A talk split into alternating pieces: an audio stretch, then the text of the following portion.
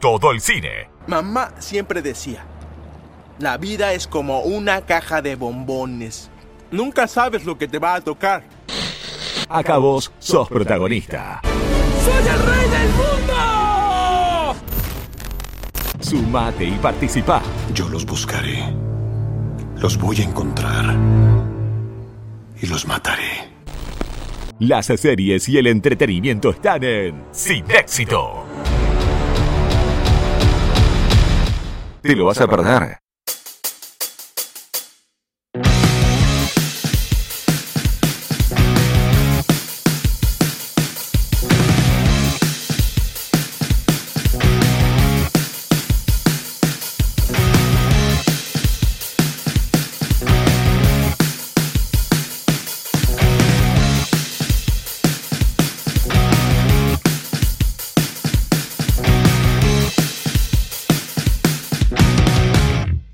Amiga, ¿cómo andan? Bienvenidos a un nuevo programa de Sin Éxito. Estamos terminando esta larga semana, ya no sé cuántas semanas de cuarentena, pero bueno, no importa. Vamos a ponerle buena onda a este fin de semana tan especial que se nos viene, ya que tenemos premios Emmy el día domingo. Sabrán los premios Emmy, son aquellos eh, que premian a las mejores series estadounidenses eh, del año. En realidad no del año, uno se piensa, bueno, un año 2020, pero no tengan en cuenta que la fecha va mucho más allá, va desde el año pasado, así que ahora vamos a estar contando en detalle de qué se trata esta premiación, pero bueno, el programa va a estar completamente destinado eh, a estos premios tan especiales eh, que se dedican directamente al mundo series. Voy a presentar al equipo y luego nos vamos a meter ya en el tema del día y lo vamos a empezar a desglosar. Soy Emanuel Peralta, quien les está hablando y conduciendo este humilde podcast que creo ya va por el capítulo 27, si no me fallan las cuentas. Y, y, si quieren poder escuchar todos nuestros capítulos anteriores pueden hacerlo directamente en esta plataforma o encontrarlos en nuestro Instagram arroba sin éxito guion bajo que ahí en las historias destacadas van a encontrar todos los capítulos por separado para ingresar al que a ustedes les guste dependiendo de la temática.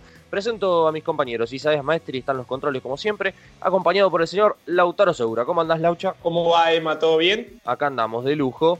Y también está presente el señor Pedro Garay. ¿Cómo andas, Pedro? Buen día, ¿cómo va todo? Estamos con ganas de, de debatir y de, de, iluminarme de alguna forma con el contenido que hemos preparado para el día de hoy, porque vamos a ir descubriendo muchas, muchas cosas que capaz que nos quedaron o atrás en el tiempo o que nos quedaron un poco olvidadas y las vamos a ir refrescando o también descubriendo cosas nuevas, ya que hay muchas series eh, que aparecen nominadas en los premios Emmy que, bueno, no, hemos tenido tal vez la posibilidad de verlas, a mí me ha pasado con muchas que no las vi y, y, bueno, quiero que si ustedes las vieron me vayan informando al respecto y vayamos intercambiando.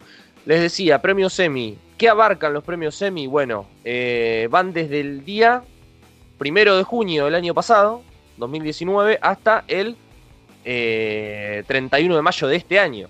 Es decir, abarca eh, siete meses del año pasado y cinco meses de este año. Así que es medio tramposo lo del 2020, ya que abarca más 2019 que 2020. Pero bueno, tengan en cuenta que son producciones estadounidenses, porque es eh, una premiación eh, totalmente americana, así que no van a encontrar series eh, inglesas, series de, de, otros lados, no. Van a encontrar exclusivamente series estadounidenses. Así que mucho Netflix, mucho HBO, mucho Disney Plus, mucho TV yankee de BBC, eh, ABC y todos estos que, que, bueno, han aparecido durante los años que, que, bueno, que han marcado un poco la tendencia. Llego a nombrar a BBC que es inglesa, ya, ya la cagaba, pero bueno. Eh, estamos bien entonces, eh, esa, esa sería la introducción correcta para estos premios. Correcto, correcto.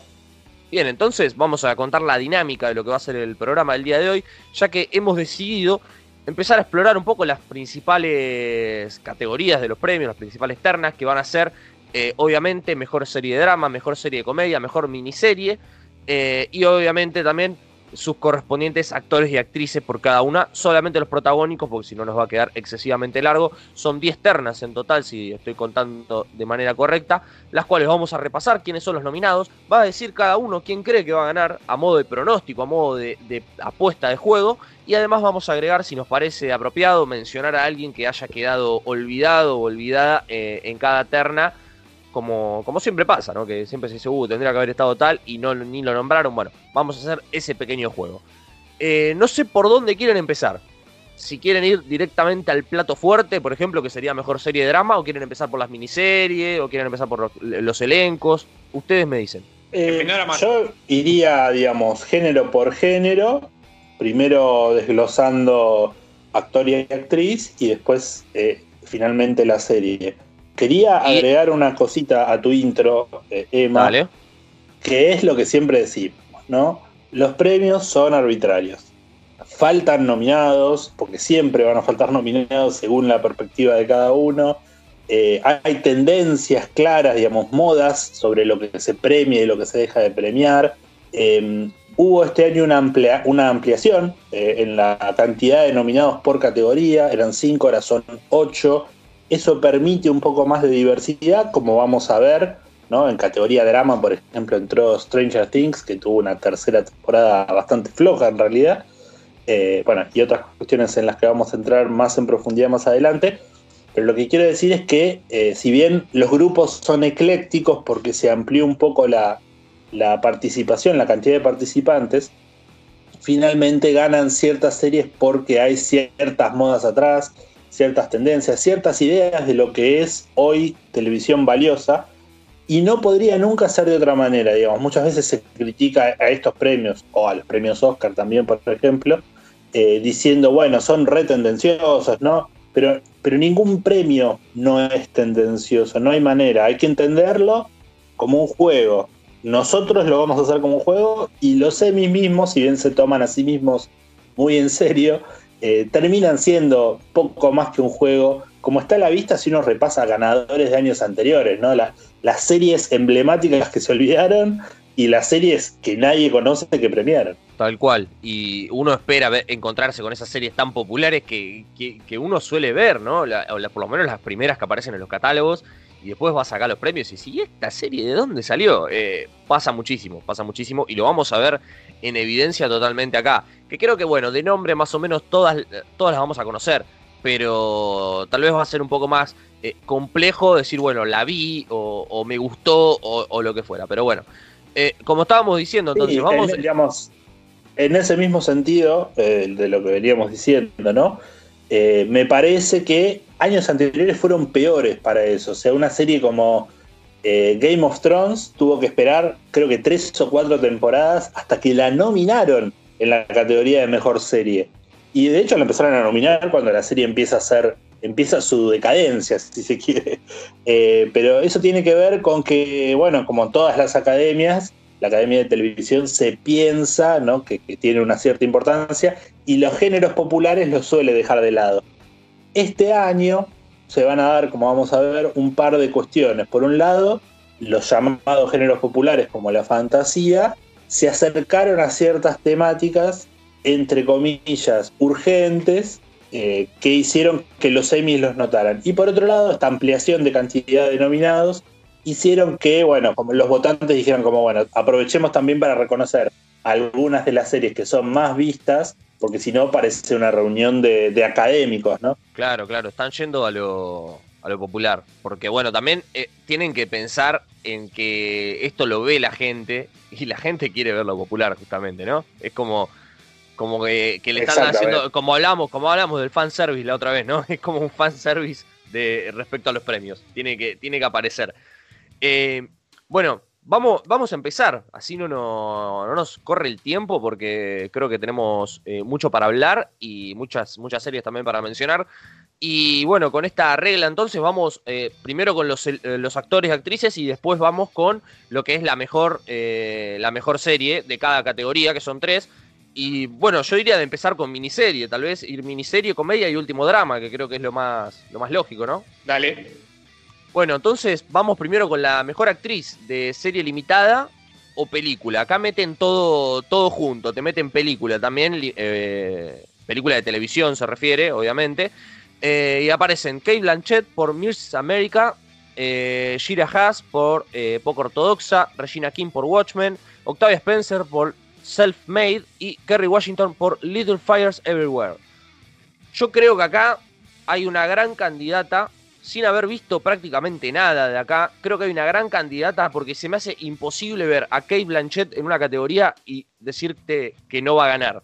sin duda para mí es la gran candidata a ganar, pero yo voy a apostar por la protagonista de Poco Ortodoxa, una, serie que vi, que me gustó y, y, teniendo en cuenta que es una categoría enfocada en la actuación, me parece de una buena actuación, inclusive con una cierta revelación, eh, una serie en donde claramente es la, es, la protagonista y que lleva adelante eh, la serie. Repito, coincido con vos que la protagonista de Mister América es la gran candidata, pero bueno, acá voy a apostar mi ficha por, por Shira Haas, la protagonista de Poco Ortodoxa. Bueno, vamos a arrancar en el pro de marcando todos un casillero diferente.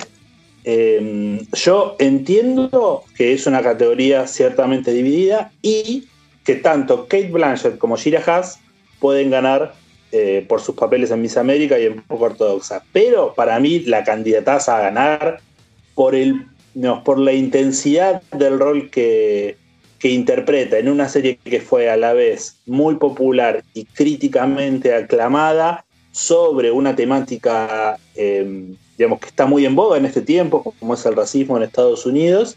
Para mí la candidata número uno a llevarse el premio es Regina King, la protagonista de Watchmen. Eh, diría incluso que quiero que gane Regina King, a pesar de que no soy el más fanático de Watchmen, me pareció que su trabajo en la serie eh, fue excelente el trabajo de Kate Blanchett en Miss América me pareció más eh, un trabajo, digamos, no tan profundo de una actriz sensacional como Kate Blanchett, por supuesto.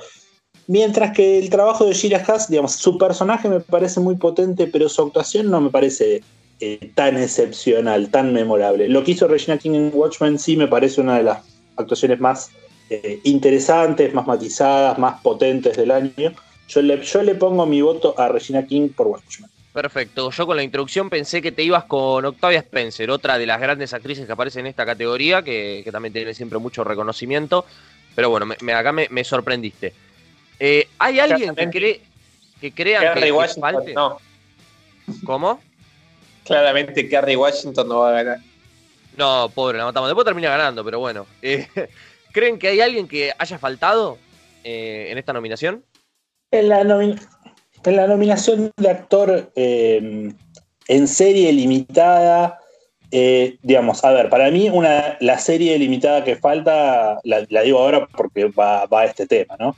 Eh, la serie limitada que falta para mí es Normal People y sin lugar a dudas para mí, lejos una de las mejores series del año, muy por encima de las nominadas, incluso me atrevo a decir, desde mi lugar en el mundo, y me parece que su protagonista, Daisy Edgar Jones, hace un papel que es muy difícil de hacer porque actúa de una protagonista, digamos, antipática que le tiene que caer bien al público, en lo que es un drama seco, o sea, que encontrar el tono, ese tono realista, eh, donde, digamos, no tenés un guion florido donde estás todo el tiempo diciendo discursos.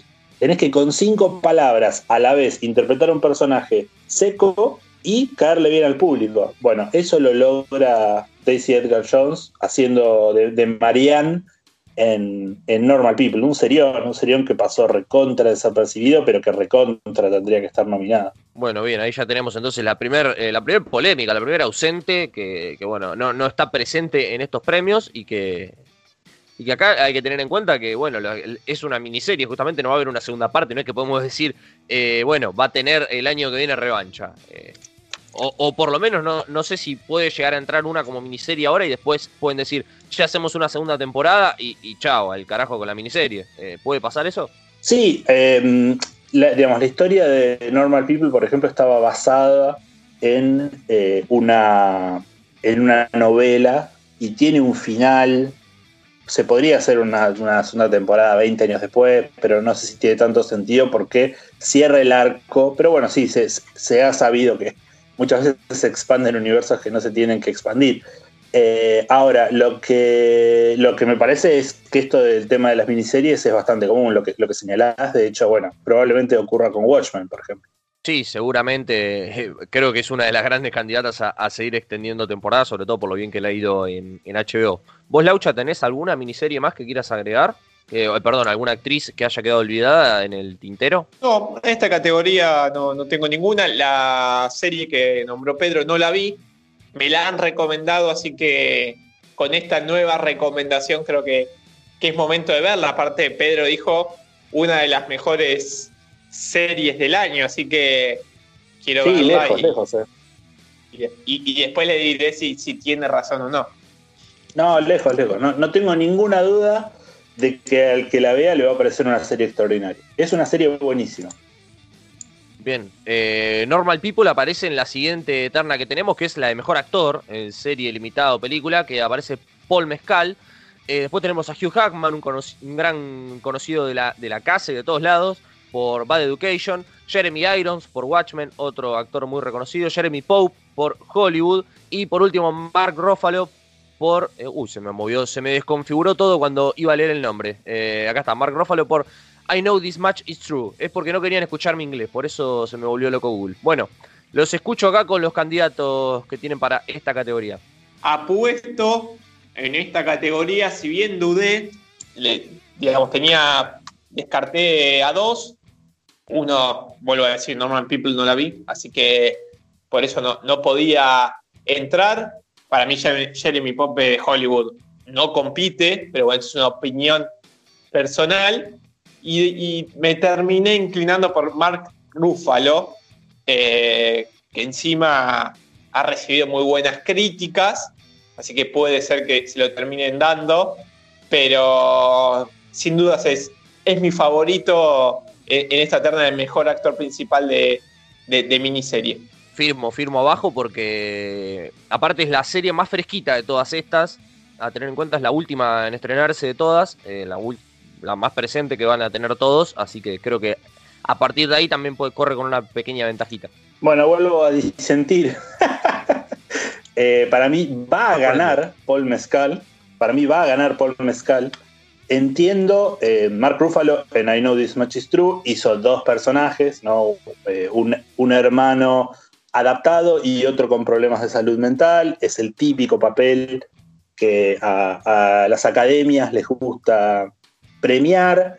Em, también en la terna está Hugh Jackman, digo, Hugh Jackman hizo un muy buen papel en, en esa sátira muy, muy simpática que fue Bad Education, una película de HBO. También descarto a Jeremy Pope y también descarto a Jeremy Irons como potenciales ganadores. Me parece que Jeremy Irons hace un papel de Jeremy Irons, no, no le veo demasiado especial. Eh, Jeremy Pope con ese tono, me parece que premiaron más, ¿no? Como esta cosa de premiar un papel que fue jugado, qué sé yo, pero, pero lo veo fuera de la competencia. Yo en, la- en la- en el podio tengo a Paul Mescal, a Mark Ruffalo y a Hugh Jackman, pero me parece que la actuación más refrescante, digamos, lo, lo de Mark Ruffalo me parece un truquito que ya se hizo muchas veces, esto de hacer dos personajes, uno está torturado. Eh, no me gustaría que gane y no creo que vaya a ganar porque tampoco me parece que fue una, una actuación superadora de Mark Ruffalo que además es un actor desparejo, digamos, ¿no? O sea, no, no siempre, a veces se exagera en el tono melodramático y esto le pasa para mí en, esta serie. Eh, lo veo incluso más cerca a Hugh Jackman de ganar que de Mark Ruffalo, pero en el 1 yo le doy mi voto a Paul Mescal por cariño, pero también me parece que es, como decía, ¿no? Es una actuación muy difícil de llevar a cabo eh, por la sequedad que tiene que manejar el actor para expresarse. Eh, y para que el público no piense, ¿no? Eh, que, que porque no habla no, no, no entienda lo que está ocurriendo. Tiene que entender las emociones del personaje, aun cuando no, no dice palabras. Es un gran mérito. Por eso decía que su coprotagonista debía estar nominada, no lo está. Pero bueno, él sí lo está y yo le pongo la ficha. Además le pongo una ficha teniendo en cuenta que eh, es una categoría donde a veces eh, se premia ¿no? como al joven talento. Así que bueno, por, por todas estas razones anoto a Paul Mezcal en mi PRODE. Perfecto, perfecto. Tenemos variado entonces acá también. Eh, ¿Alguno olvidado en actuación masculina? A mí no se me ocurre en este momento, la verdad, algún olvidado. No, también. Eh, eh, Bueno. Por ahora, por ahora no, o no digo alguno que digo un gran olvidado, digamos, ¿no? Claro, No, claro. yo No hay- a- a- apunto ahí, más que nada, alguien que, que digo para destacar. Yo creo que es una Claro. nominación que, por lo menos de lo que vi y lo que leí, está bien. Bueno, bueno, entonces vamos directamente a elegir la mejor, eh, la mejor miniserie de este periodo, eh, en donde las nominadas son Little Fires Everywhere, que ya la hemos mencionado, eh, Miss América también, Inconcebible, ojo, poco ortodoxa y Watchmen. Estas son las cinco nominadas que han quedado acá como prioridad para este premio. Yo estaba entre dos, la verdad, estaba entre inconcebible y poco ortodoxa, pero creo que al final el boom mediático más fuerte lo tuvo poco ortodoxa, me parece. Eh, inconcebible generó mucha polémica, mucho ruido. Eh, y, creo que, también eh, cumple muchísimo para, para poder lograr el premio, pero me parece que se lo van a terminar dando a poco ortodoxa. Acabo de ir con esa para mí gana Watchmen. Si bien es una serie que puede tener algunos fallos, yo creo que tuvo un gran impacto y, la verdad tiene una construcción de, personajes, especialmente los, los femeninos, que yo creo que está un paso adelante del resto de la, serie. Para mí, Watchmen va a ser la, la, ganadora. Sí, sí, para mí, digamos, es una categoría en la que hay eh, no digo pocas dudas, porque es cierto que son todos programas de alto perfil, ¿no? Que generan un impacto, pero sí me parece que hay una favorita, que es Watchmen, sobre todo porque tiene 26 candidaturas, es la que más candidaturas tuvo este año.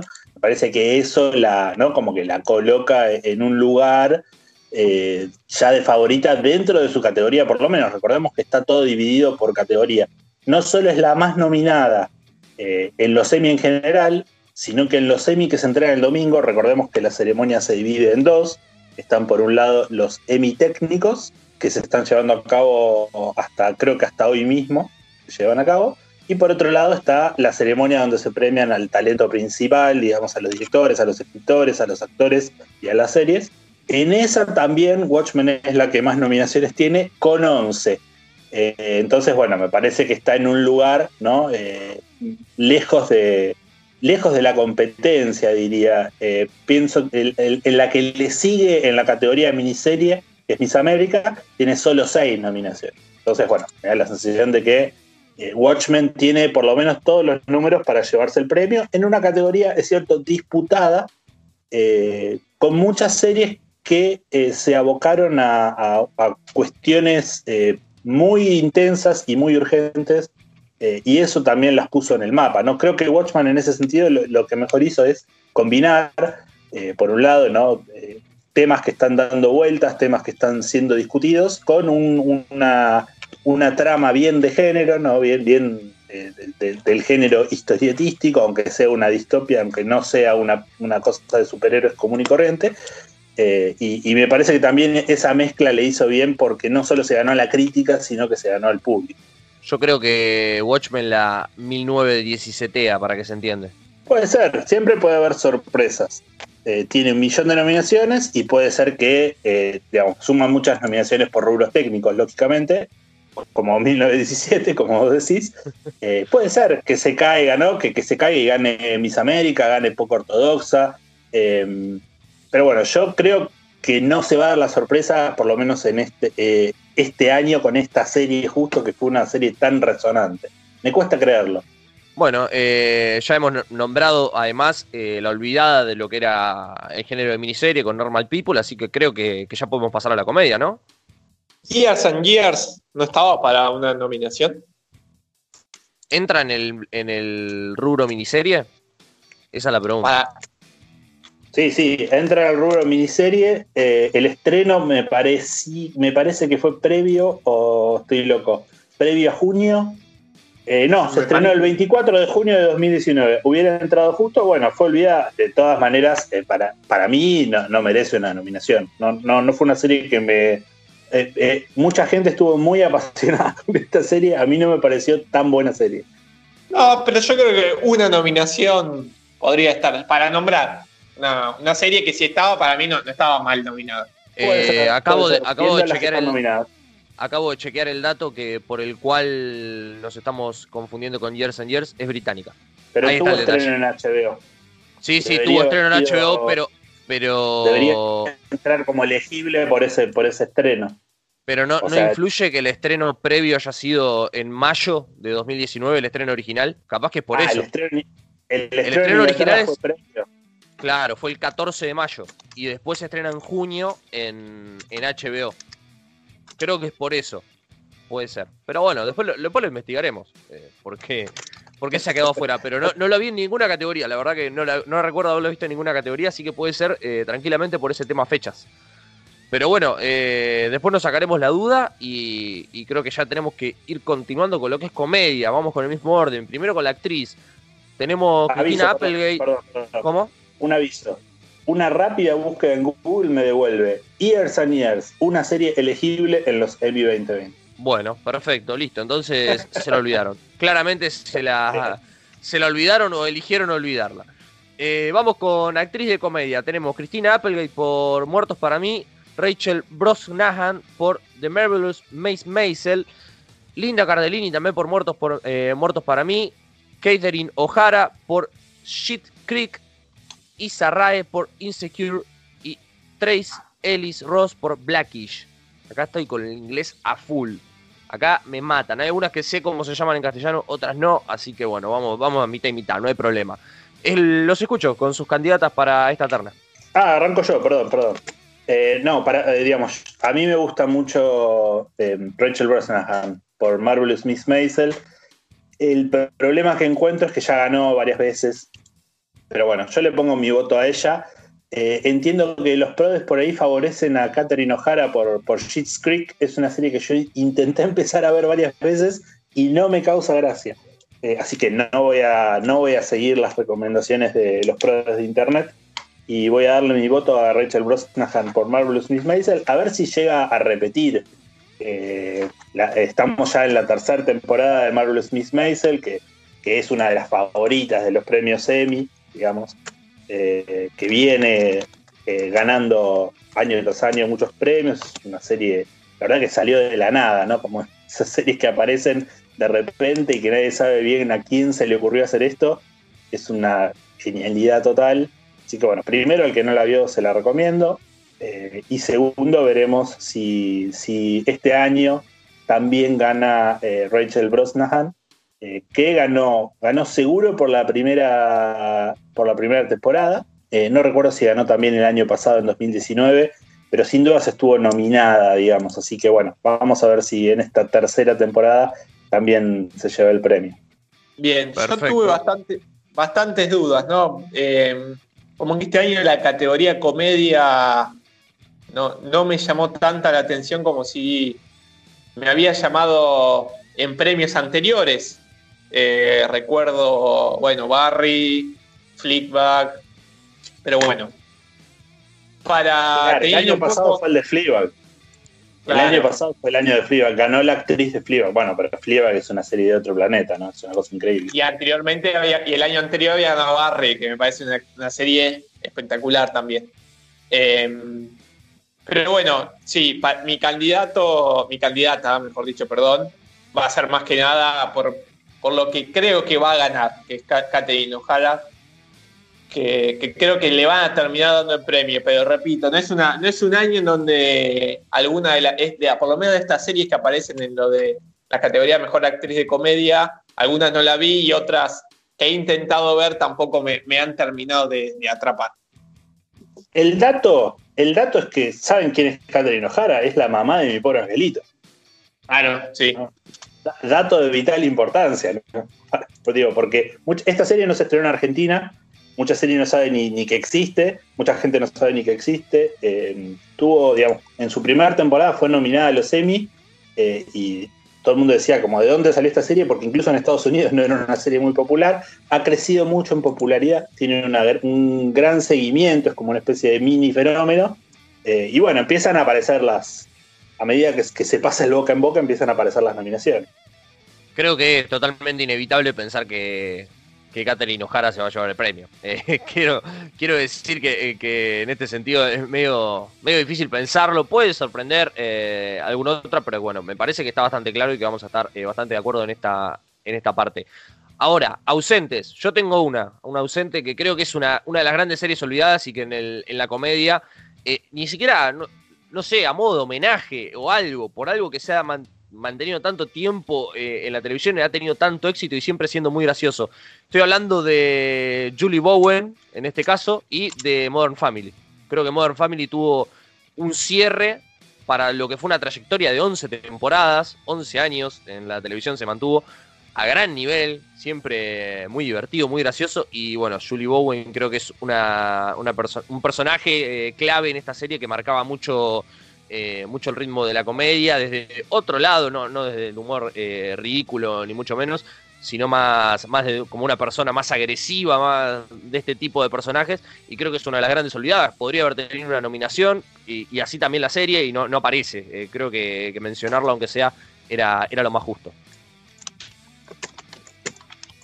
Yo hubiese agregado, porque, y voy a hacer una nota al pie, una serie que descubrí en esta cuarentena, entonces, y yo sé que las nominaciones de estos semis de la cuarta temporada, ¿no? Pero bueno, estoy hablando de The Good Place, que tiene un montón de nominaciones, o varias al menos, y, esta vez no nominaron a su protagonista, Kristen Bell, eh, que creo que tranquilamente podría haber estado nominada como mejor actriz de, comedia, una nominación no para que le den el premio, pero yo, yo la hubiese puesto entre, le hubiese dado una nominación. Bueno, em, me sumo más a, la nominación para The Good Place que a la nominación eh, para Modern Family, que bueno, para mí ya, digamos, tiene mil temporadas, es una serie que en su momento ganó todo, y encuentro que un poco ya quedó como agotado, em, pero es cierto que Julie Bowen la rompe. Eh, ahora, mi, mi, olvidada es doble, digamos, mi, mi, mención a olvidados es doble. Primero, en la categoría de actor, me parece que se olvidaron de Nicholas Holt, eh, que hace de, Pedro el Grande, va, no, de Pedro III, el, el, zar de Rusia, en la serie de The Great. Eh, Nicholas Holt, conocido ¿no? por, por, por su pasado en Skins y en X-Men, eh, hace un, papel desopilante, totalmente desopilante, en una serie que para mí también está entre las mejores del año y que sin, sin embargo solo recibió dos nominaciones a premios técnicos. Eh, creo que está nominado a, como que te diga, em, vestuario y, creo que dirección o, o, guion están entre las, entre las nominaciones. Una serie bárbara, yo la recomendé en el programa en algún momento en Argentina se pudo ver a través de Stars Play, que es una plataforma muy, muy nueva, que no tiene casi nadie. Eh, creo que eso le jugó en contra en todo el mundo, ¿no? que, casi no se vio en, la, digamos, en la televisión global, pero es una, serie sensacional, muy, muy divertida de ver sobre, sobre el ascenso de Catalina la Grande al poder. Bueno, bien, eh, ya tenemos entonces el olvidado del género de comedia en la parte de actores y, también, bueno, ya hemos mencionado lo que son series, así que pasemos a la lista de los actores que sí están nominados para ver quién es eh, nuestro candidato. Tenemos a Anthony Anderson por Blackish, a Don Cheadle por Black Monday, Ted Danson por The Good Place, Michael Douglas por The Kominsky Method y Eugene, Eugene Levi por Shit Creek que es esta serie que estábamos hablando recién, que, no es muy popular, no, ha tenido mucho revuelo, pero que parece posicionarse también como una de las, de las importantes. Me pasa acá lo mismo que me pasó con Kate Blanchett en la, en la terna de mejor actriz por miniserie, me pasa lo mismo con Michael Douglas. Eh, es raro que lo nominen y que no le den el premio, para mí. Em, diría, primero, el dato, ¿no? El dato como con Catherine O'Hara, eh, Eugene Levy eh, es, el, es el padre de, American Pie, para que lo tengamos todos en la cabeza. Yo creo que se lo van a dar a Eugene Levy. El señor Levinstein. Es correcto, Yo creo que se lo van a dar a él. Eh, me gustaría que gane otro, sinceramente. No creo que lo gane Michael Douglas, pero creo que lo podría ganar Ted Danson, quizás por The Good Place, que bueno, por supuesto es un papelazo le juegue en contra, que ya va por la cuarta temporada, pero Schitt's Creek va por la tercera. Lo que pasa es que, bueno, nunca le dieron el premio a Eugene Levy, nunca fue reconocida la serie, entonces quizás eh, rema por eso. También me recomendaron mucho lo que hizo Rami Youssef en Rami, como algo muy, muy distinto. Es una serie que yo no vi, así que no puedo, no puedo poner mi voto allí. Eh, así que mi voto se lo pongo a se lo pongo a Eugene Levy. Me parece que es el, el favorito a ganar y no tendría objeciones de que así sea en todo caso. Me olvidé de nombrarlo, me quedó, me quedó abajo en la lista y no. Lo tenía marcado, vieron cuando seleccionás el texto con el mouse y, y me quedó sin seleccionarlo. No sé por qué y por eso no lo leí. Eh, pero quedó Rami Youssef, eh, por Rami quedó ahí último en la lista. Yo tengo dudas en mi candidato, no creo que gane, pero es Ted Danson de, Good Place, que creo que es el personaje de, la serie y, e inclusive cómo va, cómo, cómo va cambiando, ¿no? Tampoco quiero spoilear porque una de las claves creo que de, la serie es eh, el argumento, ¿no? Pero las diferentes facetas que, que, va mostrando, muchas veces medio aniñado, pues una suerte de demonio, pero bueno, que va aprendiendo a ser humano, creo que es el gran personaje que tiene la serie, eh, con grandes momentos de, comedia de él, así que con una serie que ya terminó, creo que sería merecido que, le den el premio, por eso mi- mis fichas, con, con más deseo que, que una predicción, es Ted Danson. Perfecto, entonces ya tenemos elegidos nuestros candidatos y podemos elegir ya cuál va a ser la mejor serie de comedia entre esta lista que tenemos acá, que son Curb Your Enthusiasm de HBO, Dead to Me o Muertos para mí de Netflix, The Good Place de NBC, Insecure de HBO, The Kominsky Method de Netflix, The Marvelous Miss Maisel de Amazon Prime, Schitt's Creek de Pop TV y What We Do in the Shadows de FX. Estas son todas las candidatas a mejor comedia de- del año, de este ciclo 2019-2020, y los escucho con sus candidatos. Voy yo, voy yo. Bueno, quieren que vaya yo, voy yo, no hay problema. Eh, categoría difícil, entiendo lo que planteaba el señor Segura hace un ratito, que no es, eh, no es lo de otros años, ¿no? donde había muchas comedias muy fuertes. A mí me gustaría que gane Curb Your Enthusiasm. La décima temporada para mí fue de lo mejor de la televisión en este año. Estoy repitiendo mucho eso, pero bueno, son los premios a lo mejor de la televisión. Así que va a estar incluido lo mejor de la televisión del año. Eh, pero no creo que se lo den. Eh, es muy políticamente incorrecto, es muy de meter el dedo en la llaga. Tampoco queda demasiado bien en estos tiempos que corren premiar a un hombre blanco mayor de 60 años que está despotricando contra el sistema, queda antipático. Eh, así que para mí se lo van a dar a Marvelous Miss Maisel.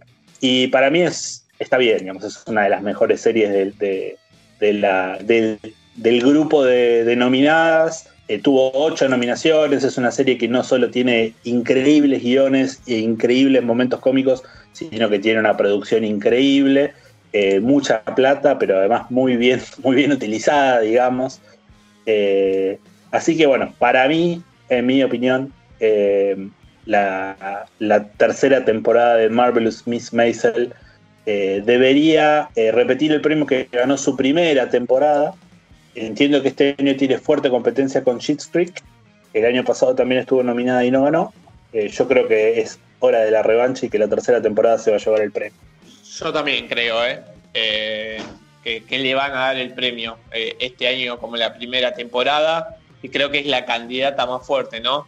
Eh, sí, porque no le veo un, competidor tan, tan claro, ¿no? Si bien Schitt's Creek puede ser que se lo terminen robando, después no creo que, que el resto de las series, si bien si es por mí, repito, se lo doy a The Good Place, pero porque vi toda la, toda la, la serie eh, muy recientemente, pero creo que es- claramente se, se va a terminar llevando en su tercera temporada la, este premio Emmy. Yo acá estoy Grata medio. sorpresa. Perdón, perdón, diga Emma, diga. No, no, no, decide, decide, decide, tranqui. No digo, grata sorpresa la nominación de What We Do in Shadows, in the Shadows, ¿no? O sea, realmente una, una serie que se emitió por FX en Estados Unidos, que no es una ca- digamos, es un canal premium que, al cual no tiene acceso mucha gente. eh, basado en una película que ya era, digamos, medio del under, eh, de donde salió Taika Waititi, por ejemplo. Eh, a mí me sorprendió la nominación, gratamente, ¿eh? Gratamente, me- es una, es una serie muy divertida. Yo decía que estoy medio desnudo acá, porque la verdad no, no estoy muy familiarizado con ninguna, pero voy a, voy a firmar con ustedes, vamos con, con The Marvelous Miss Maisel, porque la verdad que bueno, de nombre es la más, la más fuerte, creo yo, por lo menos dentro de lo que, lo que puede ver uno acá. Me sorprende que haya mucha nominación para Blackish en, en cuanto a elenco, pero no la hayan nominado a Mejor Serie, por ejemplo.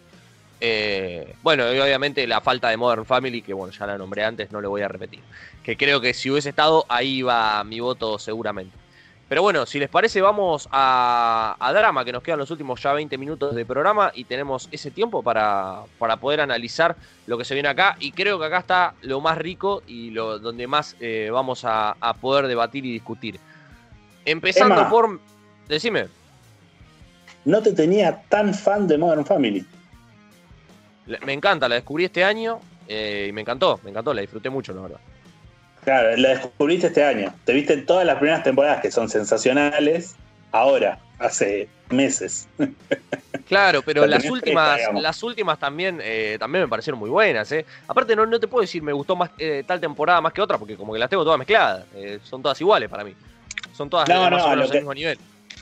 Claro, lo que me refería era eso, es diferente, siempre me parece ver algo de todo de un tirón, tiene más coherencia, también se nota menos la divergencia de, de niveles, que cuando ves un episodio por semana, por ahí la estás esperando, la bajás o, o la ves en la tele, qué sé yo, y no está tan bueno el capítulo, te vas como de- desencantando de a poco. Ver, la- ver las series de un tirón tiene esa magia, ¿no? También. Claro, sí, eh, eso, eso Sí. es algo cierto, la verdad. Emma está como yo con The Good Place, que le daría todos los premios. Claro, pero bueno, pero claro, la, la- claro. la vi recientemente y, y vi todas las temporadas juntas. Entonces, eh, eh, mi percepción no, no tiene mucho peso para los premios Emmy, que se cuenta nada más la, la última temporada. Claro, Claro, eh, claro. eh, Eso le- cambia toda la justo ecuación. la- justo en la temporada 3 para mí fue un bajón de nivel, la temporada 4 termina levantando un poco, pero bueno, ya es como que se pasó un poco la novedad también, ¿no? La sorpresa. Le, dieron, le dieron 25 giros y cuando la ves año a año, y bueno, es un poco, quizás es un poco repetitivo, es un poco que ya, ya se usaron algunos trucos. Sorprende menos. Claramente todos los premios eran para, eh, son para la temporada número uno, sin duda, pero bueno, Totalmente. ya, ya pasó. Bueno, va- vamos entonces con drama, que acá es la parte más fuerte. Mejor actriz dramática, tenemos una lista acá tremenda. Jennifer Aniston por The Morning Show, Olivia Colman por The Crown, Julie Comer por Killing Eve, Laura Linney por Ozark, Sandra Oh por Killing Eve, que tiene el mejor apellido del mundo, y por último, mi candidata a llevarse este premio que es Zendaya por Euforia. Yo ya dije mi candidata, así que los escucho a ustedes. Para mí, no tengo muchas dudas que para mí lo va a ganar Laura Linney por Ozark.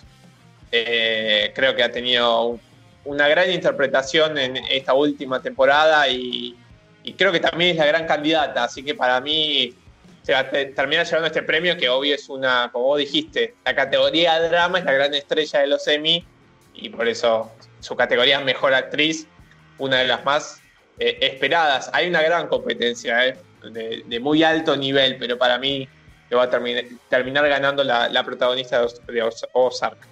Bueno, yo le voy a anotar un poroto a Jennifer Aniston. Eh, sé que eh, la favorita es eh, Laura Linney. Me gustaría que gane por ahí Zendaya, ¿no? Zendaya realmente, como decía Emma recién, es un papelazo en Euforia. Ahora lo vamos a tratar el tema en las, en las series que se olvidaron de nominar. Y bueno, Olivia Colman siempre está bárbara, qué sé yo, por ahí no es la, no es la gran candidata este año, pero bueno, y, y que queden como medio descartadas las dos protagonistas de Killing Eve también, ¿no? Habla de, habla de la, cantidad de talento que hay en la, en la categoría. Entiendo que es probable que gane Laura Linney. Yo creo que Jennifer Aniston tiene alguna chance. Es un papel diferente para ella, es un papel dramático, es un papel distinto y lo hizo muy bien, ¿no? Como eh, no, no sé si se lució, pero eh, lo vendió bien a pesar de ser un terreno al cual no está acostumbrado a transitar y en el cual ella tampoco se mueve, digamos, eh, habitualmente como es en el de caer no tan simpática, ¿no? Eh, y en ese sentido me, da la sensación de que fue un desafío, mientras que Laura Linney está hace rato, ¿no? Es una gran actriz, pero digo, hace rato está acostumbrada a hacer este papel de Ozark. Me parece más interesante por ahí la novedad de Jennifer Aniston, así que le, le pongo ahí mi poroto. Perfecto. ¿Tenemos alguna olvidada en esta lista? Olvidadas actrices dramáticas, eh, por ahí Pamela, Adel, Pamela Adlon por, eh, por su papel en Better Things. Podría ser. Podría ser. la verdad, así eh, no se me ocurren, pero bueno, le, le pongo mi, mi número a Pamela Adel. No, creo que no, no, no veo una gran olvidada en esta categoría. Yo la verdad que tampoco recuerdo a nadie. Eh, ojo, no nombramos mucho a Sandra O, que creo que, que siempre es Sí, candidata. Siempre, es candidata en este tipo de categorías. Eh, es una mina que, que me cae de lujo. No sé por qué me cae tan bien. La verdad que no, no tengo un, argumento. Ya, sí, por eso ya ha ganado. ganó. Y, y esta temporada de Killing Eve fue de las peorcitas, digamos, realmente se nota el cambio del equipo de guionistas que antes tenía justamente a Phoebe Waller-Bridge, la actriz de la actriz, guionista y directora de Fleabag, al frente, se fue a hacer otras cosas, eh, Phoebe Waller-Bridge, y quedaron, bueno, quedaron con la serie que la quieren continuar a toda costa porque es un éxito. Para mí se notó mucho el cambio de mando. eh, y bueno, obviamente, malos guiones repercuten en, en la actuación, sí o sí, ¿no? Necesariamente. Claramente, claramente. Pero bueno, vamos a continuar con los actores, si les parece, que tenemos acá la listita, con Jason Bateman, protagonista de Ozark, Sterling Brown de This Is Us, Steve Carell de Morning Show, Brian Cox de Succession, Billy Porter de Pose y Jeremy Strong de Succession también. Acá me la simplificaron bastante con los nombres. Y yo voy a Brian ir Cox, sin dudas. Te anticipo. Para mí, Station va a ser la gran ganadora de la noche. Es más, me anticipo a la siguiente categoría. con... Apa, ojo. Vos, Pero, Pedro, ¿a, quién elegiste, ¿A quién elegiste de Succession? ¿A Brian Cox? A Cox. A Brian Cox. Ah, yo elijo a Jeremy Strong, pero también de Succession, sí. Eh, Serión, no sé si lo vieron, es una gran, gran, gran serie. Eh, Brian Cox es el padre y Jeremy Strong es el hijo que intenta eh, quitarle el puesto jerárquico en un super conglomerado mediático a su padre. A mí me gusta más la actuación de Jeremy Strong por la vulnerabilidad que muestra. Me parece, digamos, que encuentra momentos cómicos en un drama, sí, medio terrible, pero bueno, que también juega mucho con la sátira. Así que me parece un papel muy equilibrado y, digamos, difícil de hacer, difícil de, de que ese muchacho caiga bien. Eh, yo le pongo mi voto a Jeremy Strong. Entiendo que otra vez Jason Bateman va a estar en la, en la, en la charla, ¿no? en la discusión por su papel en Ozark. Pero es cierto, Succession es como que este año llega con esa, ese peso de una serie muy nominada y que te vamos a ganar todo, te vamos a competir en todo. Así que le ponemos la ficha al amigo Jeremy. Es cierto lo que dicen, pero ojo, yo tengo, eh, eh, tengo entendido que Succession es una de las grandes candidatas, pero además quiero sumar algo que me parece interesante. Así como se me hizo raro lo de Kate Blanchett, se me hizo raro lo de Michael Douglas, que estén ahí nominados y que no, y que no les den un premio, se me hace raro que DC Sass no se lleve ningún premio de los importantes. Entonces, a partir de ese argumento, me parece que Sterling Brown tiene una posibilidad importante de ganar el premio por acá. Me parece, ¿eh? porque DC Sass suele ser una serie bastante premiada, una de las favoritas de los semis o una favorita nominada, por lo, por lo menos siempre está presente. Entonces me parece raro que no se lleve nada. Creo que acá puede llegar a sorprender. Bueno, Puede puede ser. Pero no, no lo veo, eh. la verdad que no lo veo esta vez. Bueno, bueno, bueno. eh, vamos, vamos a ver entonces, vamos a ver, a ver si la pego. No, no- tampoco tengo una fe ciega en pegarla, ¿no? Eh, Vieron cómo lo dije, con la liviandad que lo dije. Pero bueno, le, le tengo un puntito ahí. Pero vamos directamente a cuál va a ser la mejor serie No, dramática pará, pará, del año. Y después decimos los olvidados, o decimos los olvidados y después decimos la mejor serie. Necesito hacer una protesta. A ver, a ver. Protagonista de Better Call Saul no puede, no puede ser que no esté. Bueno, ahí eh, tenemos uno de los olvidados que, que yo vi en varias listas, ¿eh? No puede ser que no esté. Nominado. Nada más. Eso quiero decir. Bajo protesta. Ya sabemos, ¿no? Acá el soldado. El soldado número uno de Breaking Bad y todo su universo, ¿no? Que pide que Breaking Bad gane mejor serie 2020 cuando se estrenó hace 15 años, no importa. El actor vendría a ser eh, Bob Odenkirk, ¿verdad? Exactamente. Exactamente. Bien. Bueno, ahí tenemos uno de los ausentes. ¿Vos, Pedro, tenés algún ausente acá en esta categoría? No, no, el, el ausente claramente es Bob Odenkirk. Sí, se olvidaron, se olvidaron de ponerlo. Eh, pero bueno, qué sé yo, cosas que pasan, ¿no? Eh, A tampoco mí se grave. Ya, le, ¿no? ya le han dado el premio. Se olvidaron, Ah, se olvidaron. se olvidaron. El Excel. y cuando lo mandaron a imprimir, uy, nos olvidamos de. Pero bueno. Pero bueno, ya ha ganado, ya ha ganado. Ya habían Eh, mandado la, ya. la difusión de WhatsApp. ya la habían mandado y no la podían volver para atrás y dijeron, bueno, ya fue. Le, le llamamos a Jason Bateman y se termina el problema. La Yo resolvieron. así. entiendo, eh, yo entiendo que a veces pasa que, bueno, ya los han nominado, ya se los han dado el premio. Y bueno, eh, como que les da esa cosa de vamos a darle la oportunidad a otro. Eh, pero bueno, un, un histórico ninguneado, Bob Oden, que, que estuvo, creo que estuvo nominado tres, cuatro veces y no se lo dieron nunca.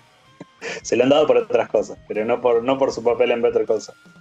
Pobre tipo, pobre tipo, la verdad. No por su mejor papel. Pero bueno, no Exactamente. importa. No importa. Bueno, Ahora vos- sí, podemos proseguir. Vas a, vas liderar las. Vas a liderar las protestas cuando no le den el premio también. Me imagino el domingo ahí No, saliendo ba- al sé banderazo. que le daría todo a Better Call Saul y a The Good Place, si fuese por mí. Pero bueno, no soy Me jurado. parece, me parece muy bien, está bien, hay que, hay que ir con todo, pero bueno. Vamos con, lo- con los nominados, que acá tenés para elegir y ya sabemos claramente entonces a quién puede llegar a elegir para Mejor Serie Dramática, porque Better Call Saul aparece como nominada a Mejor Serie, junto con The Crown, de Netflix, The Handmaid's Tale, de Hulu, eh, Killing Eve, de AMC, The Mandalorian, ojo, Disney Plus, Ozark de Netflix, Stranger Things de Netflix, que no lo puedo creer la verdad, y Succession de HBO. Voy a decir mi ganador primero, me voy a anticipar a todos. Para mí, la serie que va a ganar la mejor serie dramática, que creo que ha arrasado un poco lo que es eh, eh, finales de 2019, principios de 2020, ha elevado mucho el hype por las series y ha plantado ya una plataforma en el duelo directo con las grandes plataformas con un solo estreno prácticamente, es la serie de The Mandalorian. Ojo, ha marcado mucho la tendencia dentro de lo que es el mundo series en el último año.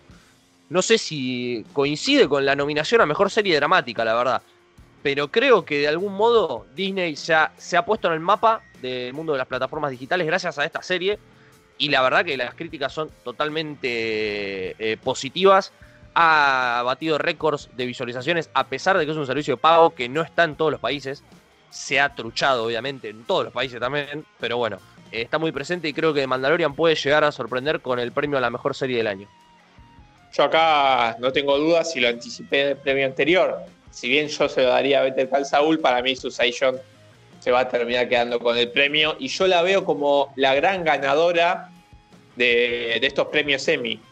Si bien Watchmen seguramente sea la que más premios gane, pero mucho con técnica, creo que Succession va a ser la que se termine llevando premios eh, claves como este.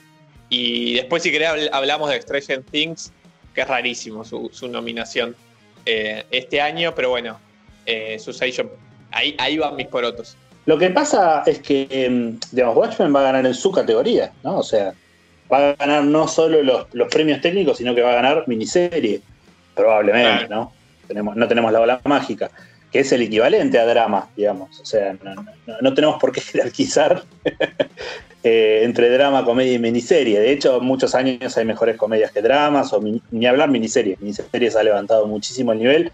Una categoría que hace 10 años por ahí era medio descartable, que ahora se ha convertido en la norma, ¿no? Con, con la llegada de la TV de prestigio es mucho más común hacer series de una sola temporada que cuando vos tenías que tener, la idea era tener una tira que durara 10 años, no todos apuntaban a eso. Eh, bueno, dicho esto, me parece que la que va a ganar es Succession.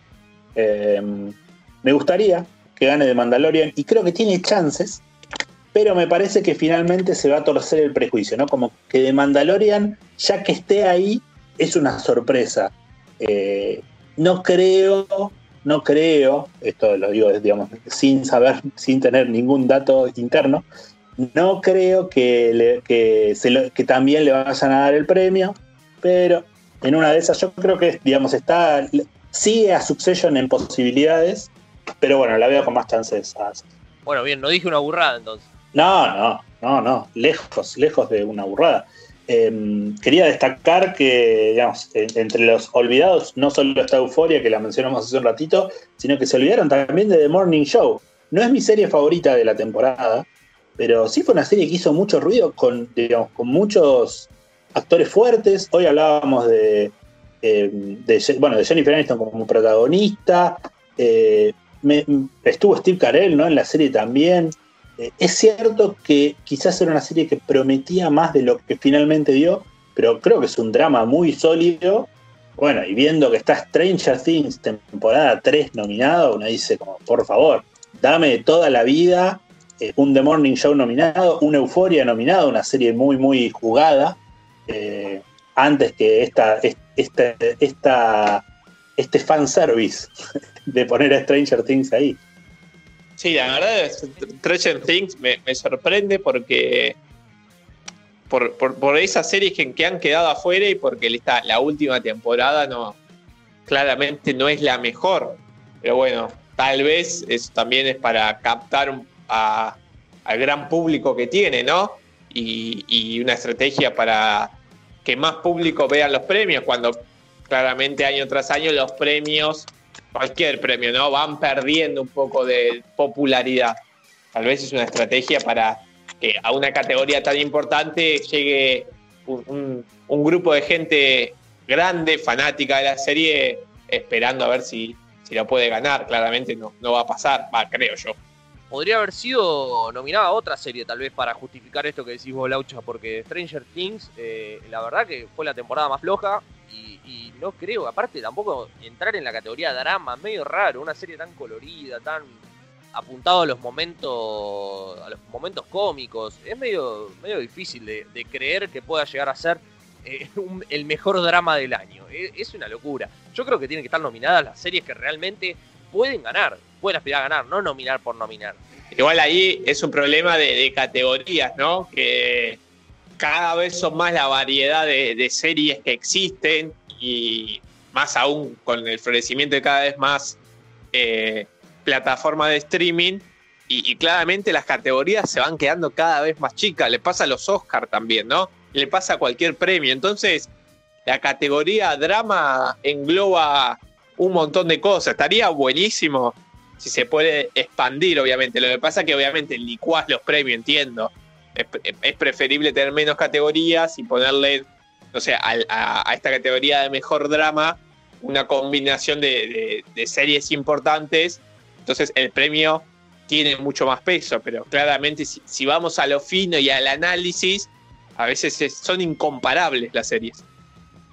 Sí, lo que pensaba eh, en esto de, nominar por nominar es que me, da la sensación de que es una práctica muy común en todas las premiaciones, ¿no? Está siempre el nominado simbólico, es como el premio consuelo. Mirá, reconocemos que, por ejemplo, sos una serie muy popular, te damos la nominación, o reconocemos que te la jugaste, te damos la nominación, pero que están ahí, sí, van para, para comer rico en, la ceremonia de los semis, en este caso no, porque no es presencial la gala.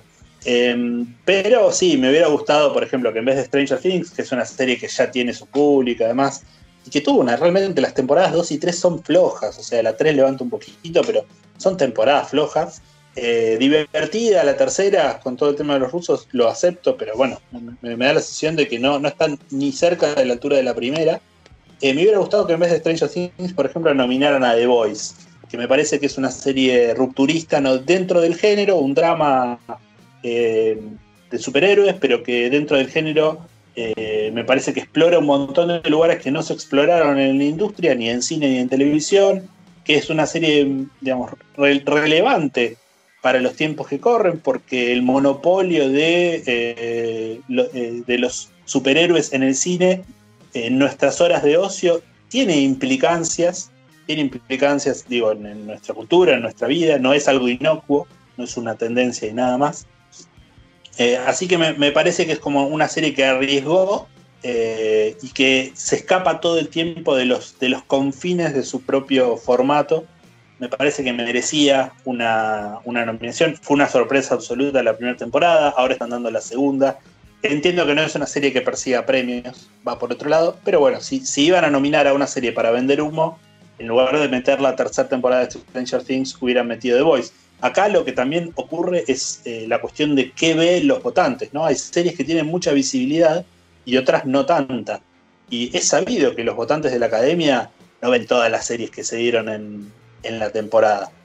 Eh, entonces por ahí, bueno, muchos tuvieron acceso a Stranger Things y le terminan votando porque tenían que entrar ocho series y no tantos tuvieron acceso a, The Voice. Sí, totalmente. Era algo un poco más, más humilde de, parte de ellos, más real, eh, nominar una serie así. Pero bueno, creo que ya hemos hablado de todo, ¿no? De, de, todas las nominaciones, ya hemos dado nuestros pronósticos, nuestras ausentes. ¿Quedó algo más por mencionar? Yo me había quedado pensando en documentales, pero documentales no se premian acá porque si no, de las Dance ya lo tenía en el bolsillo. Pero creo que para los Oscar falta y en ese momento vamos a tener la posibilidad de hablar de, ese documental. Sí, eh, creo que no, no quedó demasiado por nombrar. Es cierto que eh, hoy, cuando, hoy cuando decidíamos los olvidados, ¿no? cuando en cada categoría mencionábamos los olvidados, es cierto que cada uno va a tener su olvidado, ¿no? Entonces, en ese sentido, seguramente faltaron nombres fuertes por nombrar, eh, por decir, eh, pero me parece que hemos hecho un lindo pantallazo de lo que se viene eh, y de lo que fue esta temporada televisiva, ¿no? También para que, para que el escucha anote lo que no llegó a ver, eh, nos crea o no, porque si no nos cree también puede anotarla para no verla la serie, ¿no? Tal cual, y meter un maratón de acá el domingo violento y ponerse al día y ver todo también. Si está muy al pedo, ¿no? Tiene que estar muy al pedo, pero bueno. Eh, tengan en cuenta, no sé la verdad a qué hora son los premios, estimo que son tipo 9 de la noche, ¿verdad? 9 de la noche Argentina más o menos. 9 de la noche se transmite no solo por, por, el habitual canal de cable, sino también por redes sociales, por la plataforma de estos mismos canales, para el que lo quiera ver. Creo que la previa, para el que le interesan los, los vestidos y la, y la moda, eh, la previa eh, arranca a las 8 con entrevistas con los famosos, pero desde la casa, van a hacer alguna, alguna película por el estilo. Bien, perfecto. Ya tienen la invitación hecha entonces a, a, ir a ver los premios Emmy, poner en juego todo esto que estamos hablando, hacer su propia lista de candidatos y obviamente disfrutar y esperar que gane sus favoritas. Esperemos que gane la favorita de todos. Cosa que no va a pasar, y, ¿no? Pero bueno. y la próxima semana quiero hablar de, de quién acertó más. Es una Dale. competencia. Dale, dale, lo vamos, lo vamos a estar hablando, a ver quién, quién tuvo la suerte de, de, de pegar la mayoría de, los, de las categorías. Yo seguro que no, porque tiré cada verdura, pero bueno, no importa.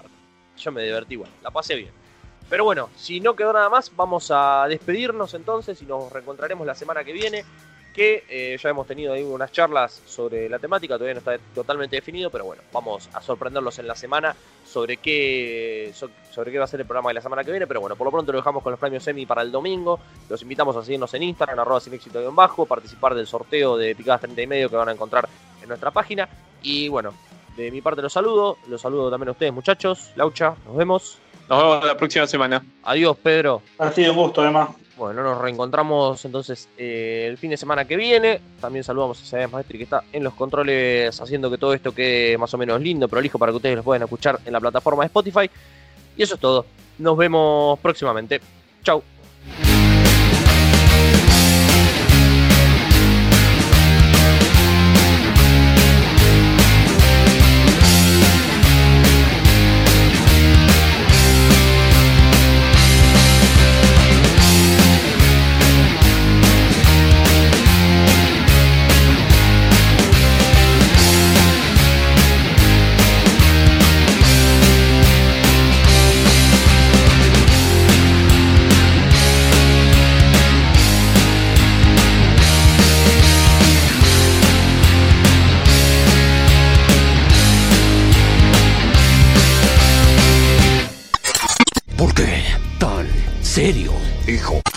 En caso de que no los vea. Buenos días, buenas tardes y buenas noches. Hasta la vista, baby.